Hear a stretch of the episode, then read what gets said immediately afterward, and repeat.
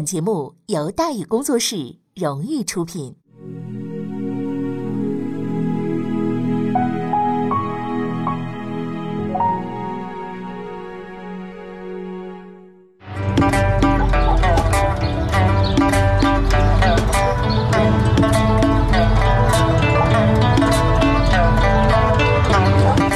说书唱戏劝人方，三条大道走中央。善恶到头终有报，人间正道是沧桑。给您续上一杯茶，我慢慢的说，您细细的品。听大宇话说。明朝除了咱们广播直播以外啊，我们还在喜马拉雅独家网络发布。各位呢可以登录喜马拉雅手机和电脑客户端，搜索“大禹茶馆”，选择收听。上期节目咱们说到哪儿啊？咱们说到皇帝耍赖，众大臣忍无可忍，内阁尚书申世行一脸蒙圈。这封奏书送上来的时候可了不得了，万历皇帝啊吓坏了。为什么呢？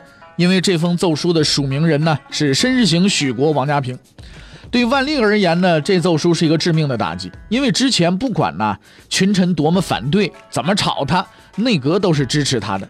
即便说以辞职回家相威胁，哎呀，也没从来说没有公开的这个呃与他为敌啊，是是他的最后一道屏障。现在呢，竟然公开站出来和他对着干，这个例儿一开，那后果是不堪设想的啊。特别是申时行，虽说身在内阁，时不时也说两句啊，但那都是做给别人看的。平日里忙着和稀泥呢，帮着调节矛盾，那是名副其实的卧底派兼兼间谍呀，对不对？你怎么可能跳反嘛？是不是？可是这次申时行连个消息都没透，就打了个措手不及，实在太不够意思了。于是万历私下里就把太监派出去了，斥责申时行。结果一问呢，把申老爷子给问问蒙圈了。哎，这是是是什么情况？这怎么上书？我不知道这上书这个事情啊。结果一查，什么情况啊？嘿嘿嘿，事情是这样的啊，这封奏书啊是许国写的，写好之后呢，让王家平署上名了。那王兄自然不客气，提起笔哗哗把自己名签上了。而申时行的底细呢，他们俩都清楚，这老滑头你打死他，他都不会签字。于是许的人的胆儿一壮，干脆哎，破我来替你签吧，就代替申首府啊，就把这名给签了，就把申时行拖下水了。事已至此，申大人也只能一脸无辜。哎呀，皇上啊，名字是别人代签的，这事儿我真不知道啊。事情解释了，太监也回去了，可是这申先生呢，就开始琢磨这事儿了。你说这个事儿啊，麻烦了。万一这个太监你传话的嘛，对不对？中间传话哪个字儿传不对了，这怎么办呢？万一皇上也不信怎么办呢？万一皇上再激动一回，把这事儿给搞砸了，这怎么办呢？想来想去，啊，申行觉得，我我我不行，我我得主动一点，写了一封密信。这封密信的内容啊，大致说什么呢？说皇上，我确实不知道上奏这回事啊。那奏书里边是有我名，但是这个这签名这事我不知道。这事情啊，皇上你别急，你自己拿主意就得。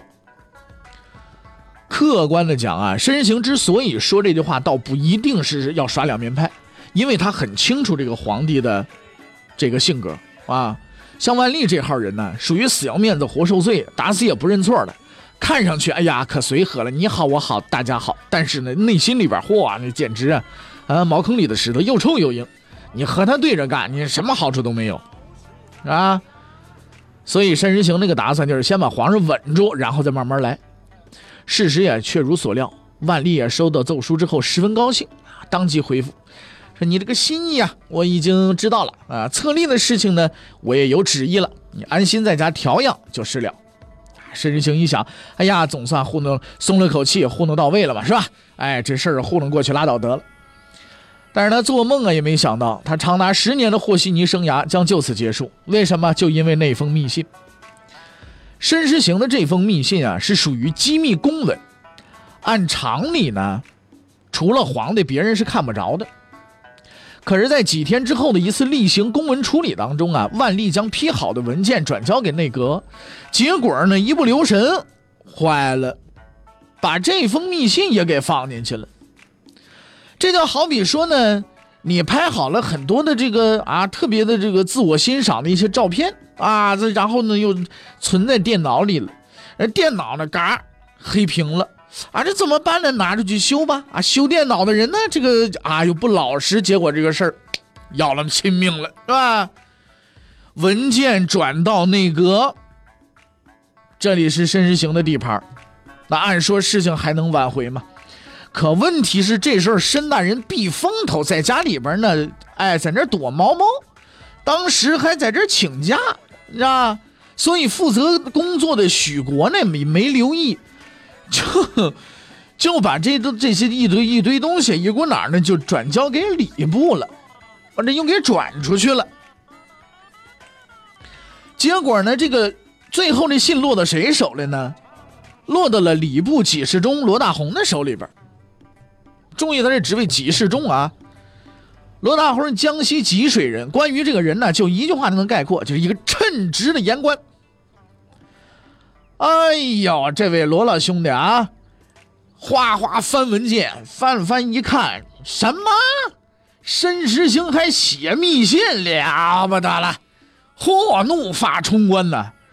因为除了耍两面派之外，申时行在文中还写了这么一句话。叫为亲断亲财，勿因小臣防大典。啊，说白了就是你自己说了算，底下那帮子吵着把火那帮苍蝇，别别理他们。啊，我们我们言官是小臣，你申时行是大臣，啊，了不得了。这个时候，申时行已经发现了密信外泄了。哎呦，太紧张了！立刻找到罗哈罗大红的领导啊，礼部这个呃纪事中呃胡汝宁啊，然后呢，赶紧呢让他去这个找罗大红谈判。可惜呢，罗先生不吃这一套，写了封奏书就把这事给捅出去了。嚯，痛骂申时行搞两面派啊！好戏这就开始开场了啊！言官们义愤填膺啊！吏部几日中，钟宇正、侯先春随即上书，痛斥申时行。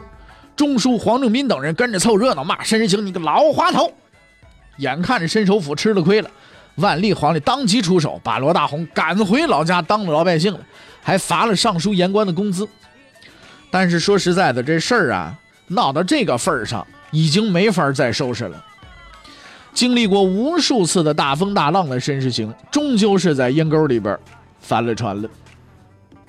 自万历十年来，他忍辱负重，上下协调，独撑大局，打落门牙往肚子里边吞，至今已经整整十年。现在他再也支撑不下去了。万历十九年九月，申时行正式提出辞职，最终得到批准，回乡隐退。他这么一隐退，了不得了。这朝堂这个乱劲儿，这可就开始了。申时行在的时候啊，大伙儿都说朝廷乱，太乱了。等申时行一走，大伙儿知道，嚯，什么叫乱呢？这才叫乱呢。首辅走了，王希爵不在，那按顺序应该是许国当首辅啊。可是这位兄弟可机灵了，一看怎么茬我当首辅，这时候往我身上啊，给我给我黑锅呗？不呗，你聪明，我更聪明。一看形势不对，写了封辞职信就跑了。剩谁了？就剩下王家平了。可是万历不喜欢这王家平啊，王家平也知道皇上不喜欢他，所以几乎在他申时行走人的时候，他就提出辞职了。可是万历没批，还把王家平提为首辅了。原因很简单，就这么个烂摊子，现在内阁也就剩这么一人了。哎呀，好歹就是他了，管他行不行的呢？啊，内阁总算有人了，但一个不够啊，得再找几个呀，搭个班子在那才唱戏呢。说起来还是申时行够意思，早就料到有这一天，所以呢，在临走的时候啊，呃，向万历呢推荐了两个人，一个呢是时任的这个吏部左侍郎赵志高，另一个呢就是原来的任礼部右侍郎的张卫，啊，这么两位，啊，这个人事安排啊是十分有意思的，因为这两个人。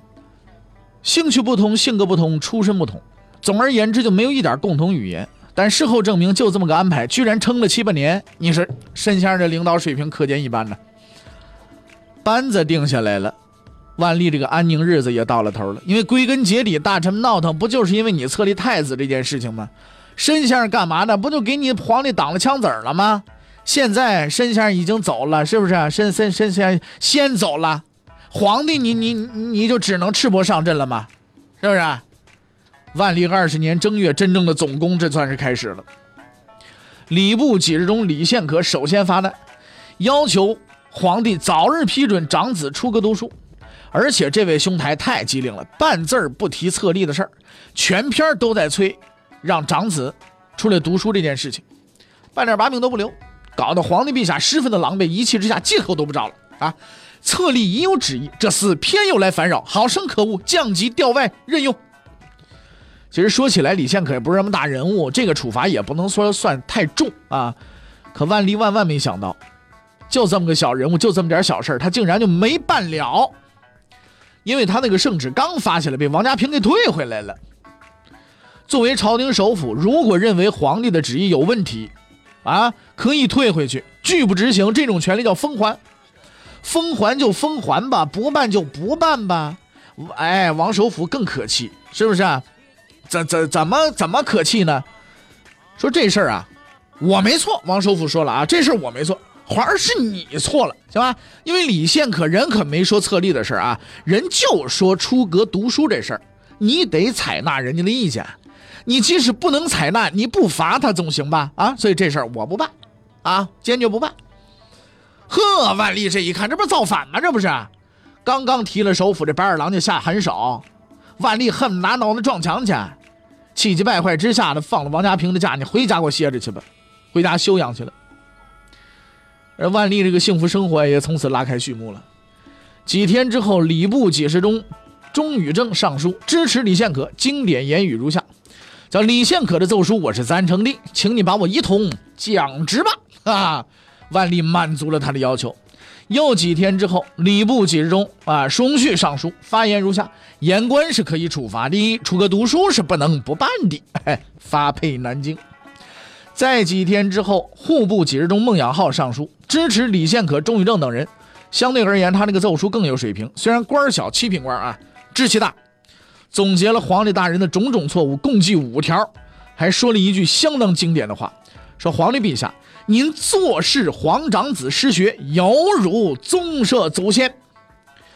万历气疯了，我他妈天天就听你们这帮人在这吵着，当即下令把善于总结的孟养浩同志革职处理，并拉到午门打了一百仗。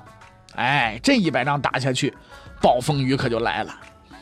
别人就罢了，可惜这孟养浩先生偏偏是个言官，人家言官上书言事是人家的本职工作，平白被打，说实在的太冤了。于是大家伙都愤怒了，请注意啊，这个大家是有数的。具体人员及最终处理结果如下所内阁大学士赵志高上书被训斥，吏科右给事中陈上相上书被革职为民，御史邹德勇、户科都给事中丁茂训，还有兵科都给事中张栋啊，还有这个刑科都给事中吴之嘉，还有这个工科都给事中杨其修，还有这个礼科左给事中叶初春。联名上书抗议，万历大怒，将此六人降职发配。万历终于做了一件了不起的事情。如果加上最初上书的李献可，那么在短短几天之内，万历免了十二位当朝官员，这一伟大记录，就连后来那个急性子崇祯皇帝都没打破了。事情办到这个份上，那真的是撕破了脸了，皇上也疯了，大臣们也疯了。那个官服乌纱帽的跟白送似的，铺天盖地，到处乱扔啊！大不了就当老子几十年书白读了，拼个你死我活，就为一句话：可以丢官，不能丢人呢。在这一光辉思想的指导之下，礼部员外郎董嗣成、御史贾明儒、御史陈玉墨再次上奏上书支持李献可，万历即刻反击，董嗣成免职，贾明儒发配，陈玉墨发工资。事情闹到这儿，到底卷进来多少人？说实在的，我就记不过来了。但以为就此打住了，那太低估了明代官员的战斗力了啊！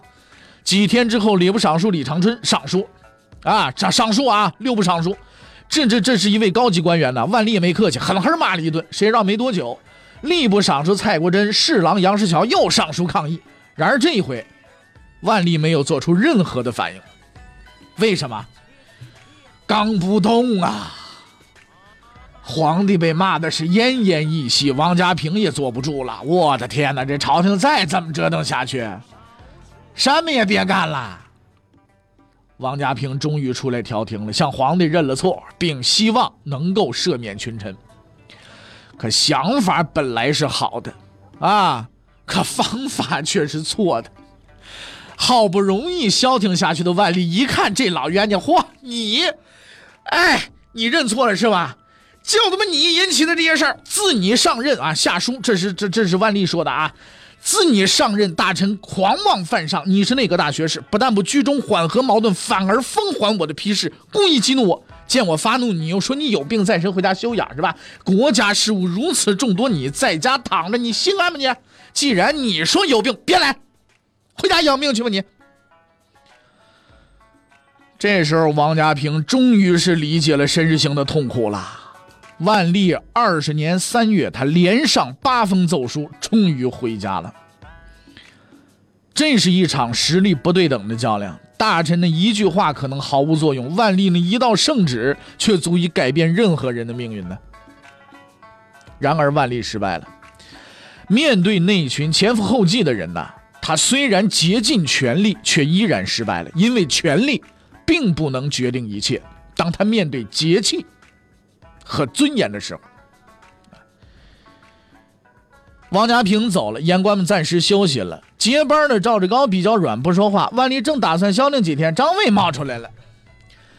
这位赐福再接再厉，接茬闹啊！今天闹出阁讲学，明天就闹册立太子，每天变着法折腾皇帝。万历同志终于顶不住，如此下去不被逼死也被憋死，必须想出对策。考虑再三，他决定去找一人，在他看来，只有这人才能挽救一切。万历二十一年，王希爵奉命来到京城担任首辅。王希爵字元玉，苏州太仓人。嘉靖四十一年，他二十八岁啊。赴京赶考，遇见申时行，然后考了第一。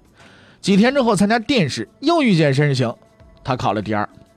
据说他之所以在殿试输给申时行，不外乎两点：一是长得不够帅，二是呢说话不够滑。帅不帅不好说，滑不滑那是有定论的。自打进入朝廷，王希爵就是块硬骨头。万历五年，张居正夺情，大家上书闹，他跑到人家家里边去闹去，逼得张居正大人差点拔刀自了尽。啊，吴中行呢被打得奄奄一息，大家在场下在场下吵，他跑到场上哭去。万历六年，张居正不守孝回京办公，大伙儿都庆贺，他偏请假，说我们家还有父母，实在没时间工作，哎，要回家尽孝去。张居正一听，这不是说话给我听吗？恨得牙齿痒痒啊。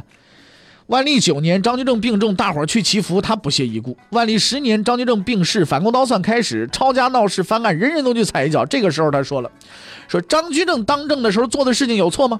他虽为人不正，万说的不孝顺是吧？却对国家有功，你们怎么能这样做呢？”万历十三年，他那个学生李直想搞倒申时行，扶他上台，他痛斥对方，请求辞职。三年之后，他那个儿子乡试考第一，有人怀疑作弊，他告诉儿子别参加会试，回家待业。十三年后，他下了台了，儿子才去考试，会试第二，殿试第二。他是一个经得起时间考验的人，所以在万历看来，能收拾局面的也就王希爵了。王大人果然也不负众望，到京城一转悠，把情况摸清楚了，开始呢工作了，给皇帝上了一封密信，大意思就是啊。目前情况可十分紧急啊！您呢务必在万历二十一年册立太子，不能再拖了，否则我就是天王老爷，我也我也弄不了这事儿了，我压不住，知道吗？没那个能耐。吸取了上次的教训，万历没敢再随便找人修电脑，专程派了个太监送来了自己的回信。可是王希爵刚打开信就傻了眼了。万历信怎么写的？说看了你个奏书啊，我为你的这个忠诚感动啊！我去年确实说过，今年要举行这个册封的大典啊，那那那那我必须要进行了，是吧？但是注意这个地方，但是了，开始转折了啊，开始转折了啊！但是啊，我昨天晚上读了祖训，突然发现里边有句训示叫“立嫡不立长”。我琢磨了一下，皇后现在年纪还不大，万一将来生了儿子怎么办呢？是封太子还是封王啊？如果封王，那就违背了祖训了；如果封太子，那不就俩太子了吗？我想来想去，想了个办法，要不把我这三个儿子一起封了王，等过几年皇后没生儿子，到时候再册立长子也不迟啊。这事儿我琢磨好了，既不违背祖制，也能把事办好啊。很好，你就这么办吧。嘿嘿嘿嘿，阶级斗争又有新动向了。很明显，万历同志很动了一番脑筋呐，觉得自己分量不够，把罗祖宗给搬出来了。还玩了个复杂的逻辑游戏呢，相当有技术含量啊！我给大家解释解释啊。照老规矩要立嫡子，这就是皇后的儿子吧？可是皇后现在没生嘛？但是皇后今天没生儿子，不代表将来没有儿子。如果我立了长子，嫡子生出来了，那不就违反政策了吗？但是皇后什么时候生儿子，我也不知道啊。与其就这么拖着，还不如把现在这三个儿子一起封了了事得了。到时候再不生儿子，我就立太子。先锋再立，总算对上对下都有交代了吧？王希爵拿着一琢磨，觉得这事儿有点悬，但听起来似乎又只能这么办。前思后想，他也和了稀泥了，拿出两套方案来。方案一，让皇长子拜皇后为母亲，这样既是嫡子又是长子，问题解决。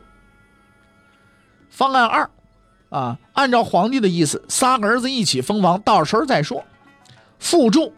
第二套方案只有在万不得已的时候才能使用。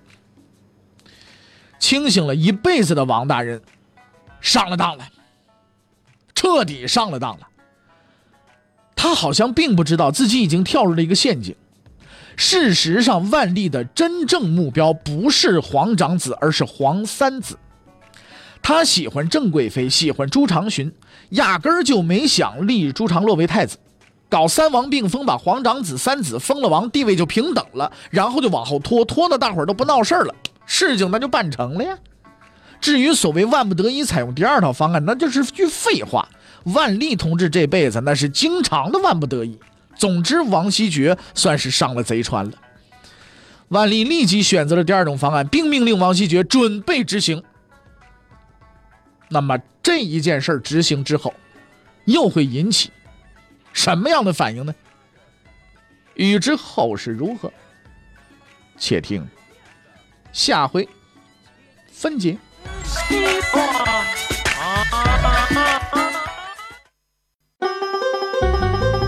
各位，你想跟大禹交流吗？你想跟大禹辩论吗？你想给大禹指出错误吗？来微信吧，微信搜索订阅号。大禹茶馆，哎，就能实现了。记住啊，宇是宇宙的宇。